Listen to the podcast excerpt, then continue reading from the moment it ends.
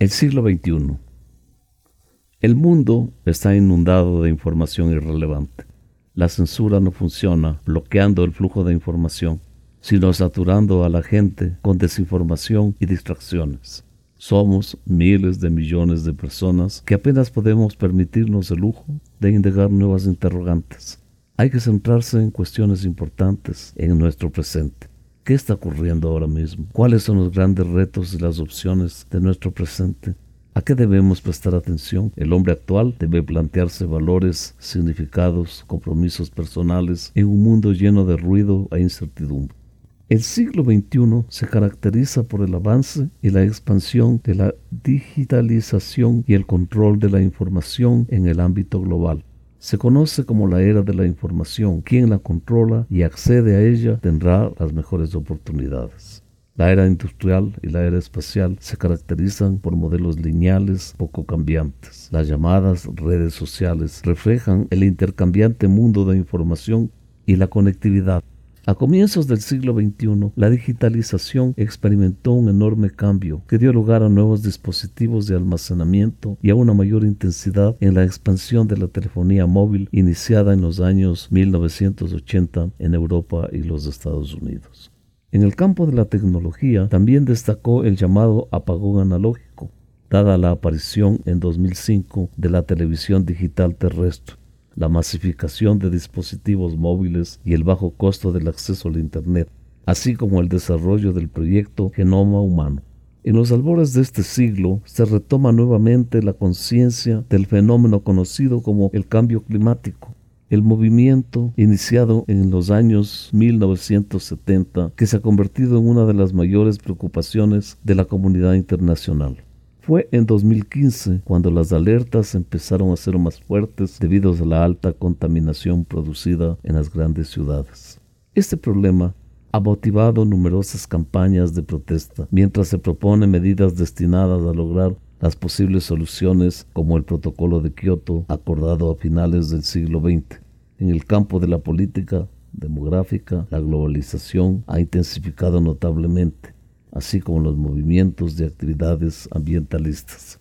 En el contexto político y económico internacional del siglo XXI, está marcado por los ataques terroristas del 11 de septiembre del 2001, que fue el chispazo de la llamada guerra contra el terrorismo iniciada por los Estados Unidos. Esta campaña militar dio lugar a la guerra en Afganistán en el 2001 y fue responsable de la invasión y posterior guerra de Irak en el 2003. También este nuevo siglo marca lo que podría ser una nueva guerra fría entre Rusia y Estados Unidos, dado que el sistema antimisil de Estados Unidos desplegado en Europa Oriental está provocando como respuesta un nuevo desarrollo de misiles balísticos de última generación en Rusia. El nuevo siglo también está marcado por una crisis económica iniciada en el 2008 que continúa hasta nuestros días en un ascenso económico de China, Además, por la inestabilidad en el mundo árabe, conocido como la primavera árabe, una serie de protestas, conflictos e incluso intervención militar por el control mundial de los recursos energéticos en los países de Oriente Medio, destacando la lucha en Libia el 2011 y la guerra civil en Siria. ¿Qué vamos a hacer nosotros? Del libro Homos Deus. La hambruna, la peste, la guerra, han copado siempre los primeros puestos de la preocupación humana, de generación en generación, los seres humanos rezaron a todos los dioses, pero siguieron muriendo por millones a causa del hambre, las epidemias y la violencia. Muchos pensadores y profetas concluyeron que la hambruna, la peste y la guerra debían ser parte integral del plan cósmico de Dios y que nada, excepto el final de los tiempos, nos liberaría de ello. Sin embargo, en los albores del tercer milenio, la humanidad se despierta descubre algo asombroso en las últimas décadas que han dejado de ser fuerzas de la naturaleza incomprensibles e incontrolables, la peste, la guerra y la hambruna, y se están manejando y transformando como un reto manejable. No necesitamos rezar a ningún Dios ni a ningún santo para que nos salve.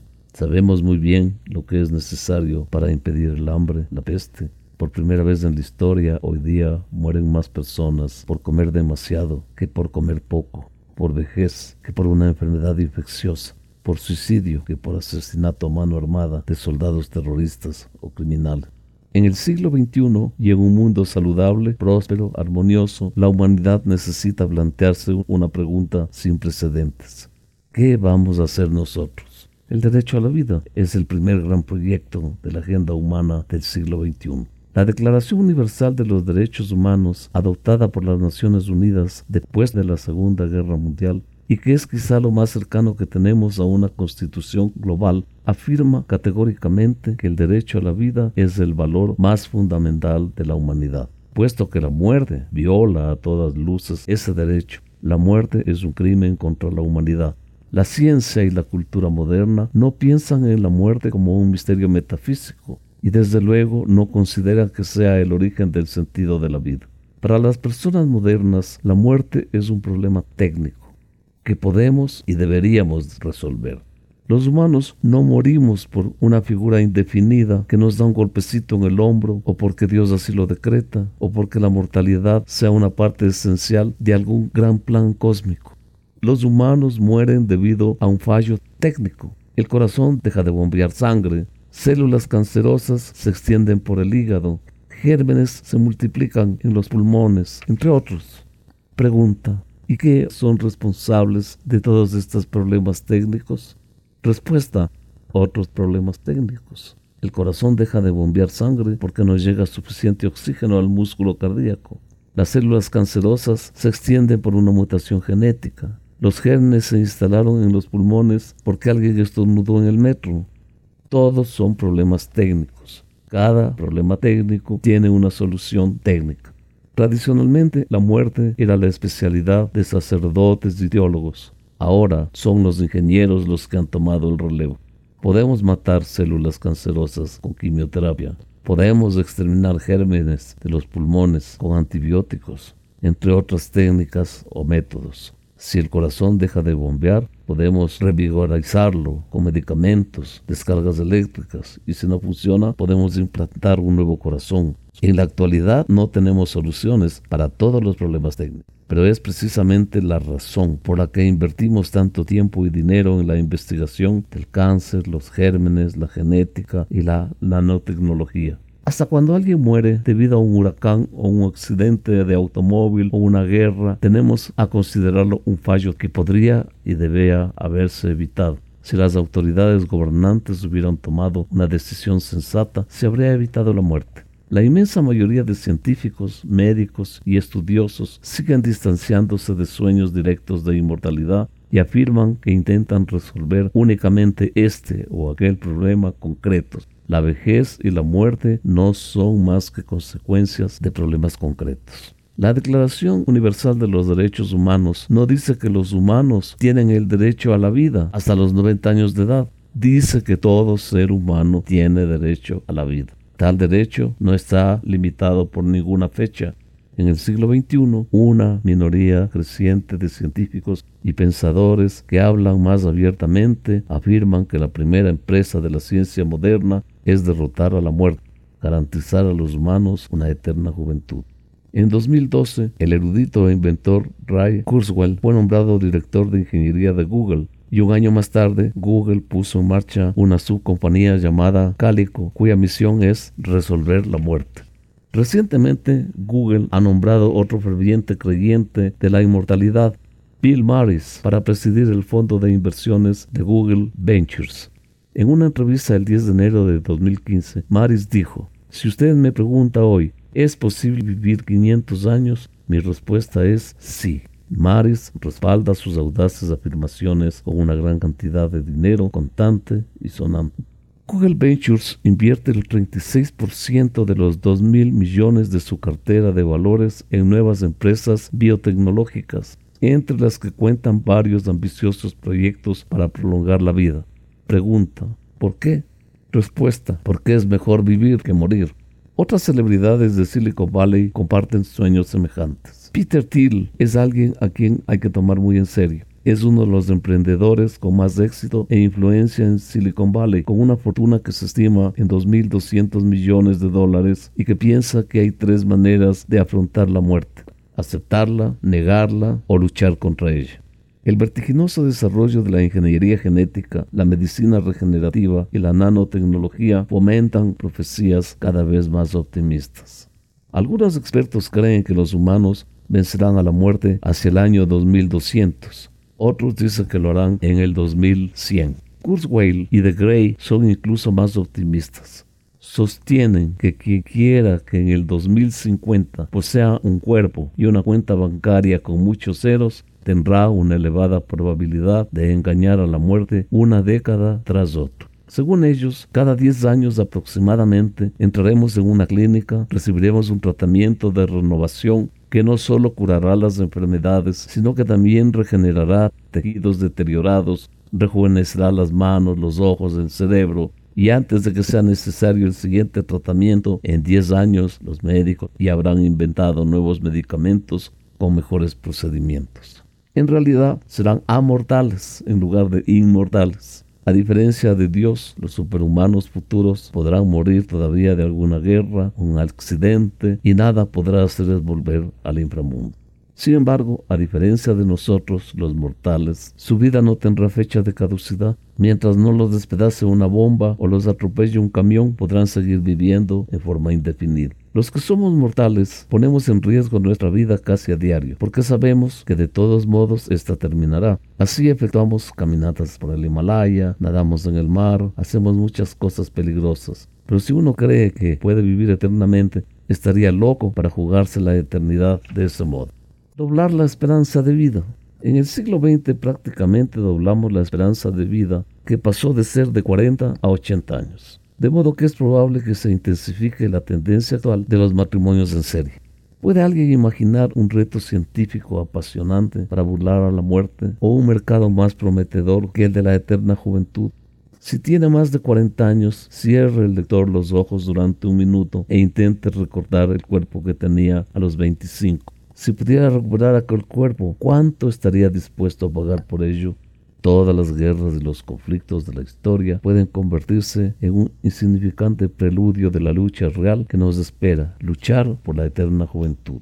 El derecho a la felicidad es el segundo gran proyecto de la agenda humana del siglo XXI. A lo largo de la historia, numerosos pensadores y profetas definieron a la felicidad como un bien supremo. En la antigua Grecia, el filósofo Epicuro afirmó que adorar a los dioses era una pérdida de tiempo, que no hay existencia después de la muerte, que la felicidad es el único propósito de la vida, pensamiento que hoy en día se ha convertido en una opinión generalizada. El escepticismo acerca de la vida después de la muerte impulsa a la humanidad a buscar no solo la inmortalidad, sino también la felicidad terrenal. Los pensadores modernos ven a la felicidad como un proyecto colectivo, sin planificación gubernamental, recursos económicos e investigación científica, los individuos no llegarán muy lejos en su búsqueda por la felicidad. Los políticos deberían fomentar la paz, los hombres de negocios promover la prosperidad y los sabios estudiar la naturaleza para que podamos gozar de una vida más feliz. Durante los siglos XIX y XX, los países medían el éxito por el tamaño de su territorio, por el crecimiento de su población, por el aumento del Producto Interno Bruto, mas no por la felicidad de sus ciudadanos. Naciones industrializadas como Alemania, Francia, Japón patrocinaron gigantescos sistemas de educación, salud y prestaciones sociales centrados para fortalecer la nación, en lugar de asegurar el bienestar individual. Las escuelas se fundaron para producir ciudadanos hábiles y obedientes que sirvieran lealmente a la nación. Otro tanto ocurría con el sistema de salud. Empezaron a proporcionar asistencia sanitaria gratuita, financiaron vacunación para los bebés, dietas equilibradas a los niños, educación física a los adolescentes, con el objeto de que la nación fuera más fuerte.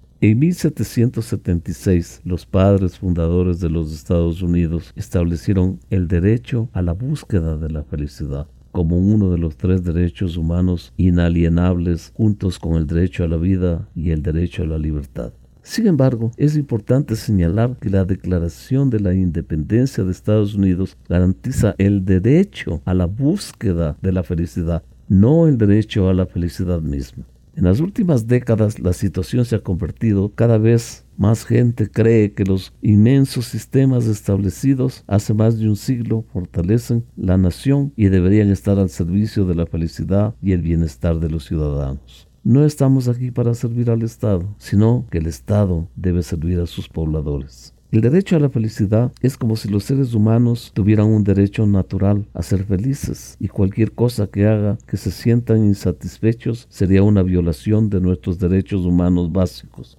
Con este concepto, el Estado debe hacer algo al respecto. En el siglo XX, el Producto Interno Bruto per cápita era el criterio supremo para evaluar el éxito nacional. En actualidad, pensadores políticos e incluso economistas piden que el Producto Interno Bruto se complemente o incluso se sustituya por la felicidad interna bruta.